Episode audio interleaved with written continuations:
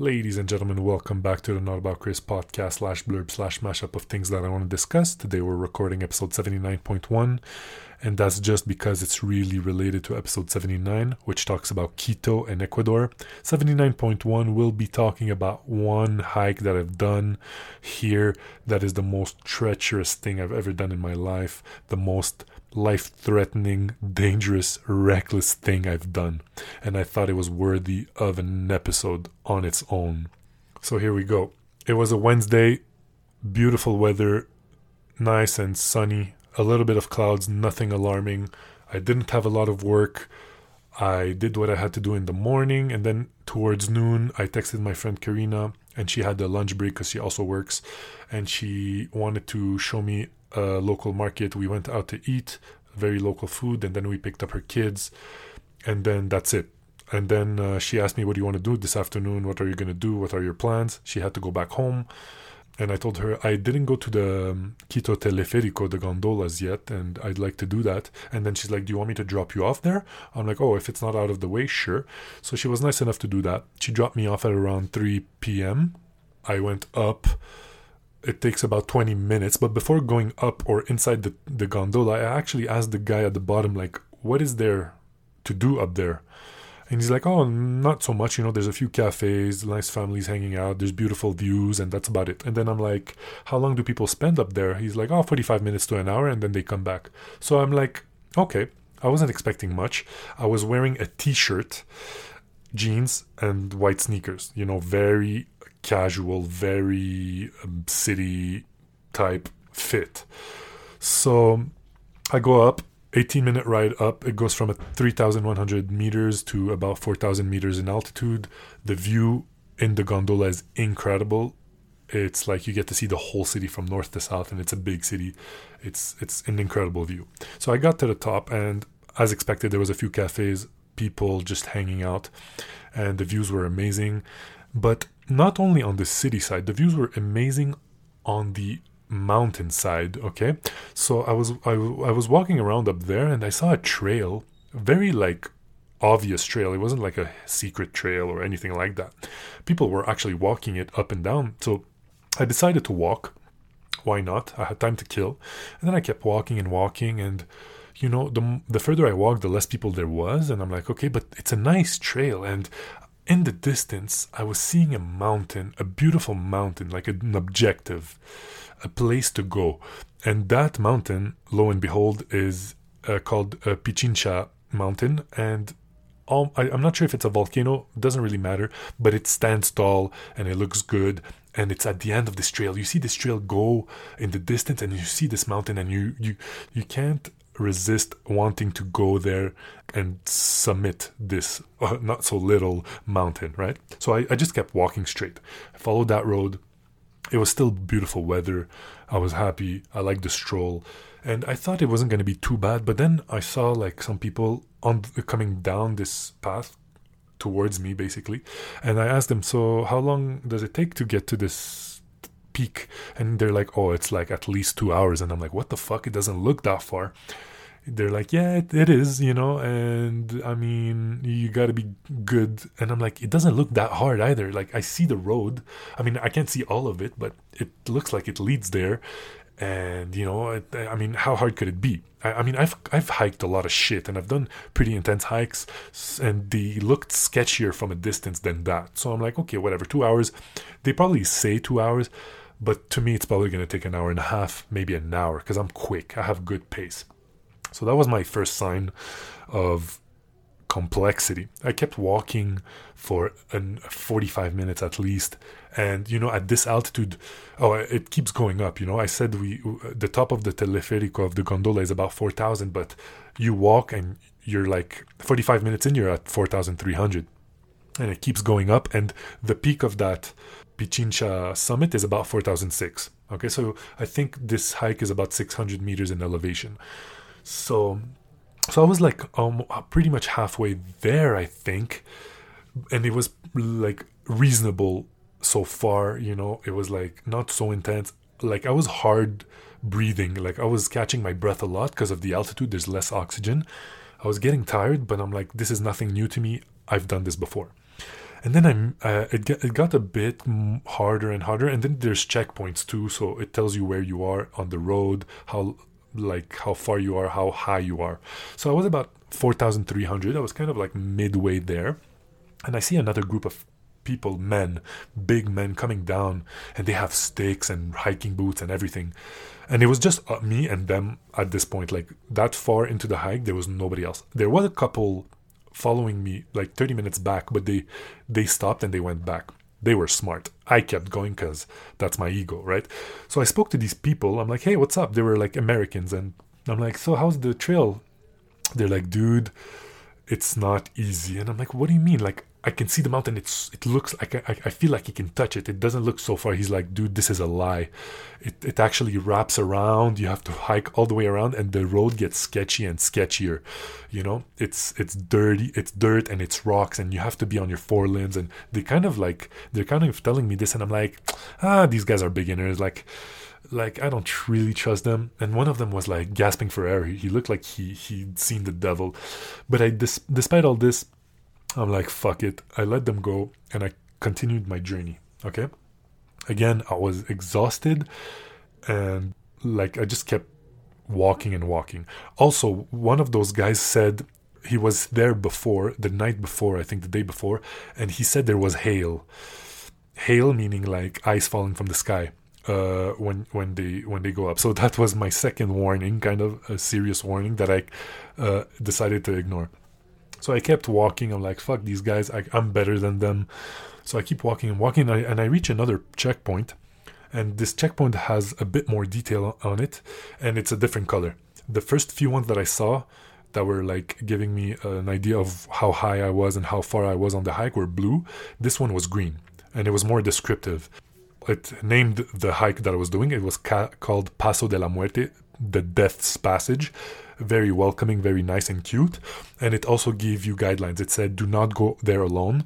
Do be prepared or dress appropriately. Like wear a coat and stuff like that. Hiking boots poles do bring whatever you want. And also it also said bring water. Stay hydrated and all that shit. And i, I read this quickly. I didn't really like take it seriously. Um, and that was like um, what the third sign that i decided to um, ignore. And again i wasn't i didn't uh, have water on me. I didn't have food. I had nothing. Okay just my t-shirt my jeans my sneakers. That's all i had. So you know i continued. Paso de la muerte passage of death. I kept going you know and it was getting harder and harder. And it, it got more rocky. The closer I got to the mountain, it was right there. I saw the mountain. It was right next to me, but I had to go around. And going around this rocky mountain means I had to, there was no more path. It was rocky rock, rock, rock. So I was on my four limbs going vertically and just like finding my way to to the next checkpoints. And you could see the checkpoint. There was like nice signage at least to guide you where to go next. And at one point, I saw um, there was a cave called Cueva del Oso. It's a nice little natural cave, like kind of built into the mountain. So I took note of it and I kept going. And again, I was on my four limbs, continuing, continuing. And then I started noticing something in the background and that was a big fucking cloud. Okay, I saw, I, started seeing a big gray cloud in the back, like where I was coming from, and I was like, oh shit, the weather is turning pretty quickly. It's changing pretty quickly. It was nice, sunny, and blue sky with a few clouds, but now there's a big gray cloud. It's taking over. I don't see much blue, so I'm like, fuck. I really hope this cloud is going another direction and not towards me and you know i'm starting at, at this point I'm, I'm getting a little bit worried because like at my altitude i'm like i can see the cloud is at my level. So it, if it comes like i'm i'm fucked. Okay? And i'm starting to realize this slowly but surely. Like i'm i'm getting scared but not enough. My confidence is still high. I'm like fuck it. I've been i've done i've made it that far more than halfway almost. And i keep going you know i've done crazy things in the past i've done crazy hikes so so i, I i'm pushing through i'm like i'm not giving up so I keep walking and walking, and it gets harder and harder. And then, as I started noticing the cloud getting closer and closer behind me, there was something incredible that happened, and I'm not sure how to interpret it. Maybe my listeners will, but I have some some idea of how to, how to interpret it. I noticed the cloud behind me getting closer and closer, and in the distance, like on the other mountain in front of me, I started hearing barking. Barking like randomly. I'm alone on this mountain. It's I was purely alone. There was nobody in sight. But I started hearing barking in the distance. And I look more closely and I see a white dog just on the other mountain in front of me. There's no way for me to access it unless I hike another like hour and a half.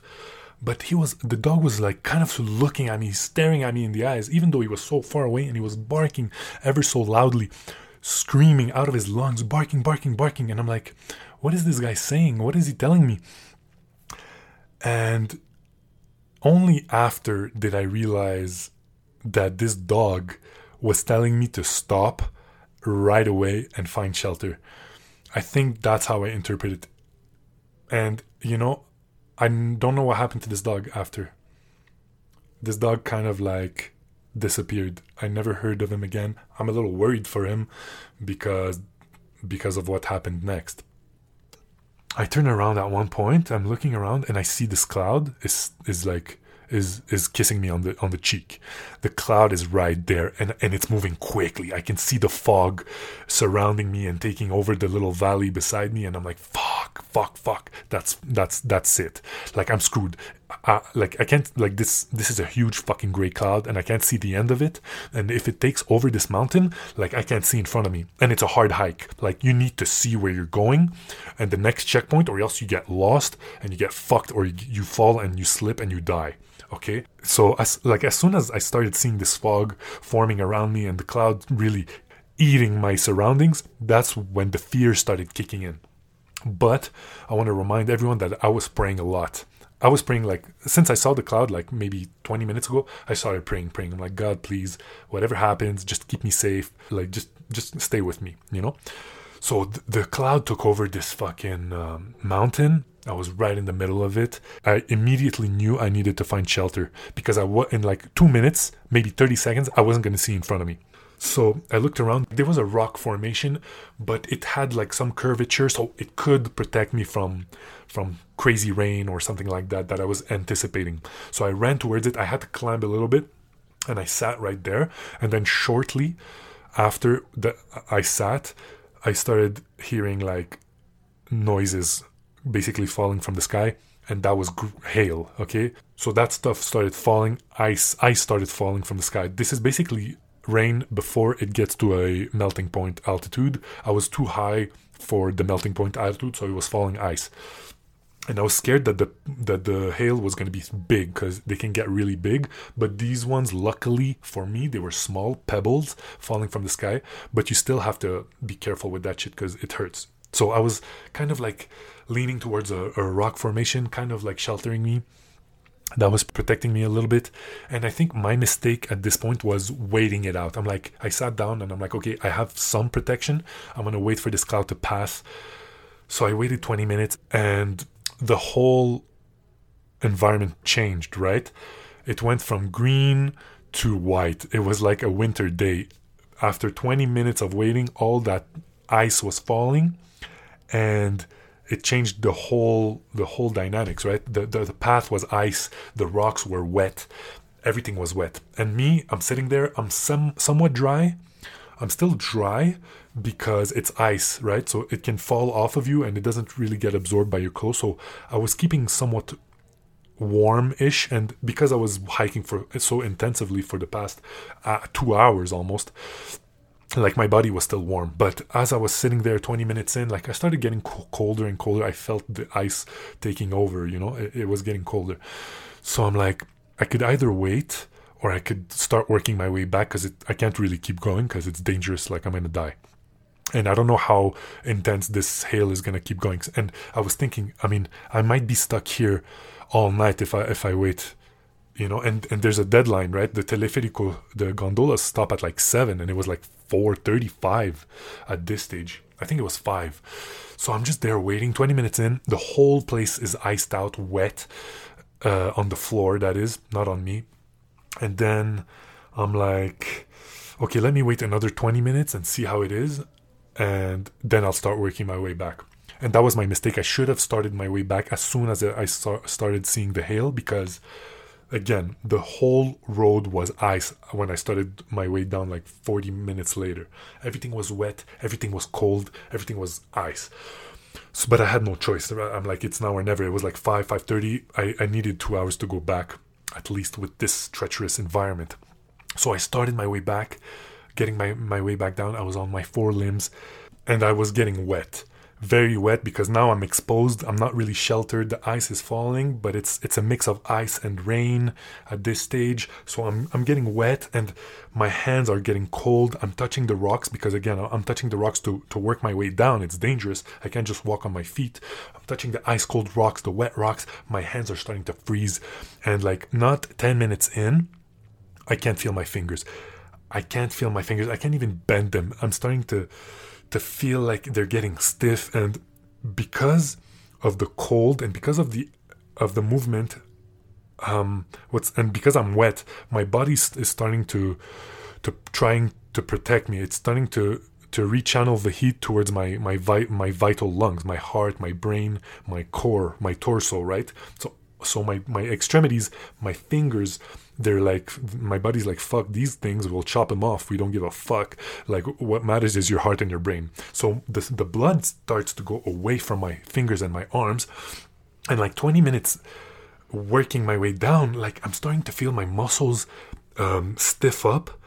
And there i'm starting to cramp up. I'm like what the fuck is going on? I need to stay alive because i need to stay good because i need to work my way back there's a long way there so i'm starting to stress a little bit but then, like maybe 30 minutes back, I found this Cueva del uh, Oso, the cave, and I, and I sheltered there for a moment. I, I use all the tricks in the book to keep myself warm. I'm wet. I put my, my fingers under my armpits because that's the hottest place on your body, technically. So I got some warmth back in there, some blood circulating, but like it was pretty rough and I was worried. I was worried of hypothermia, I was worried of pneumonia, I was worried of everything.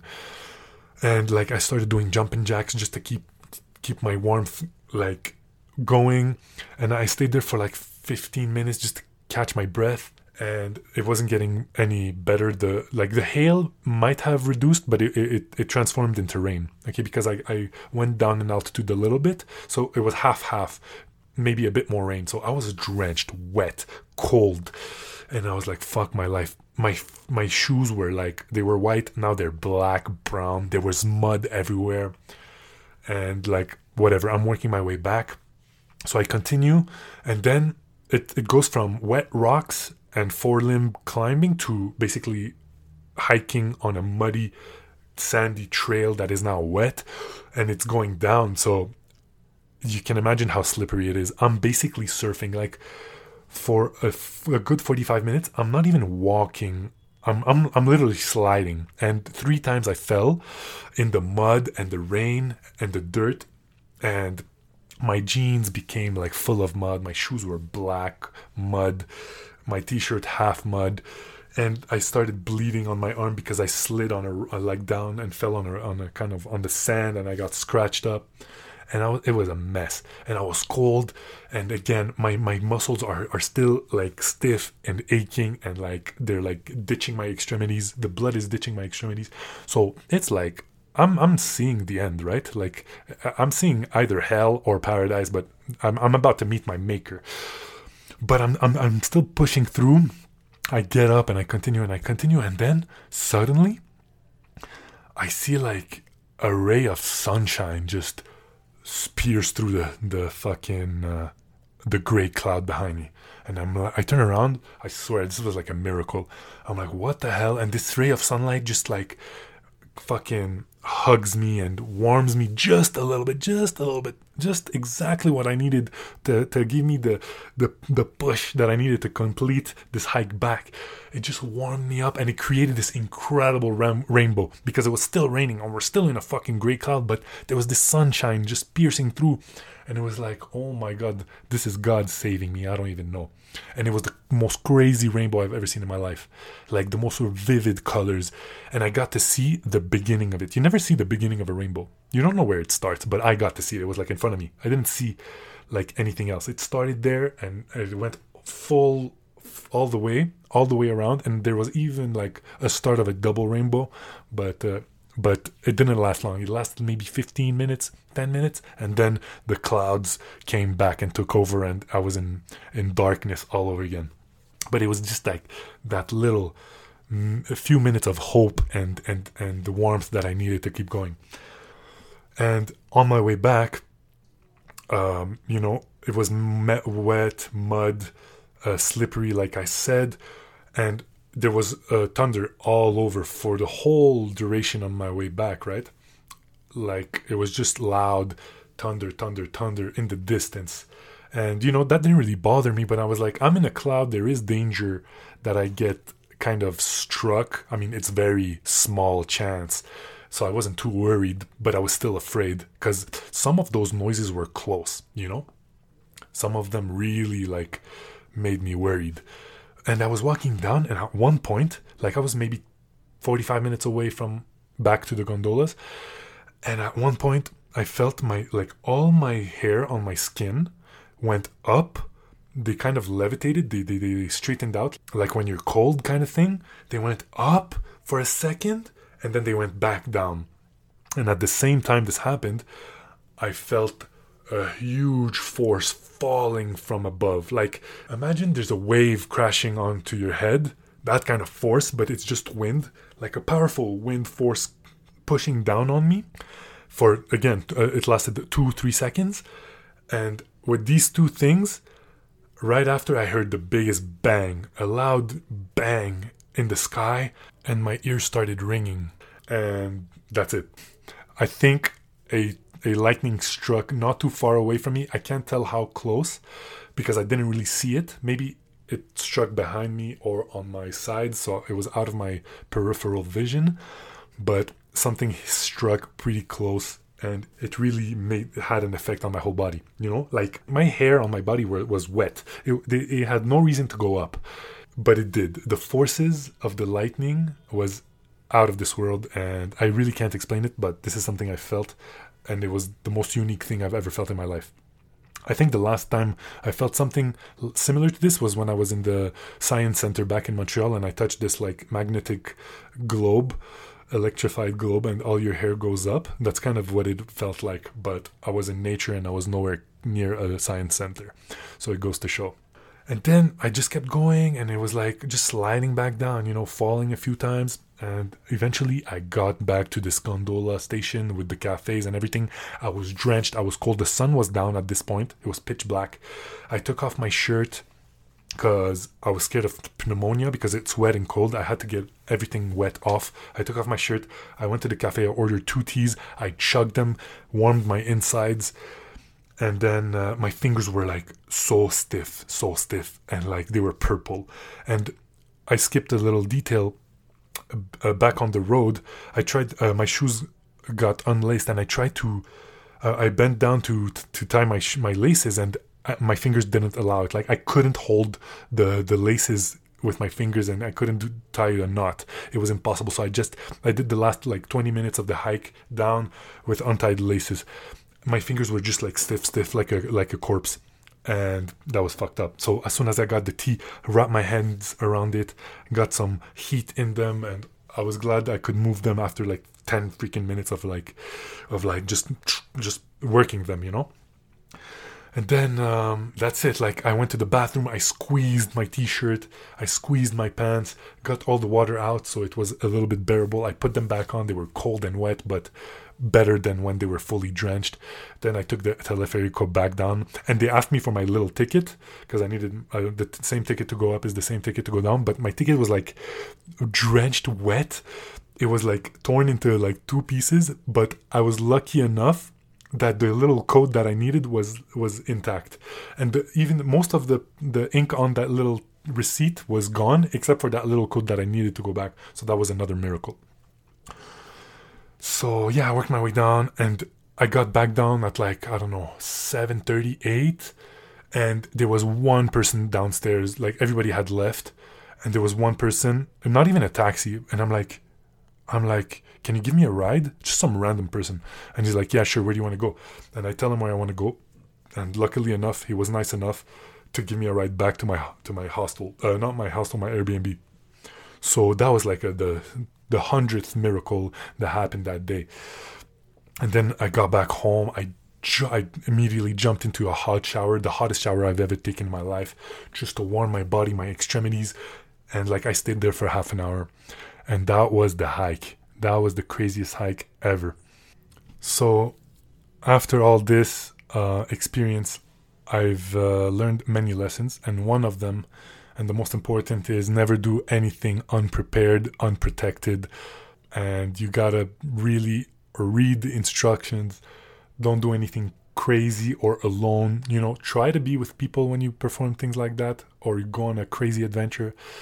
And I guess the most important lesson is just like believe in God and and uh, and His ability to protect you and be with you even when you feel alone and and in the darkest places. You know, honestly, I don't think I would have came back um, if it wasn't for Him.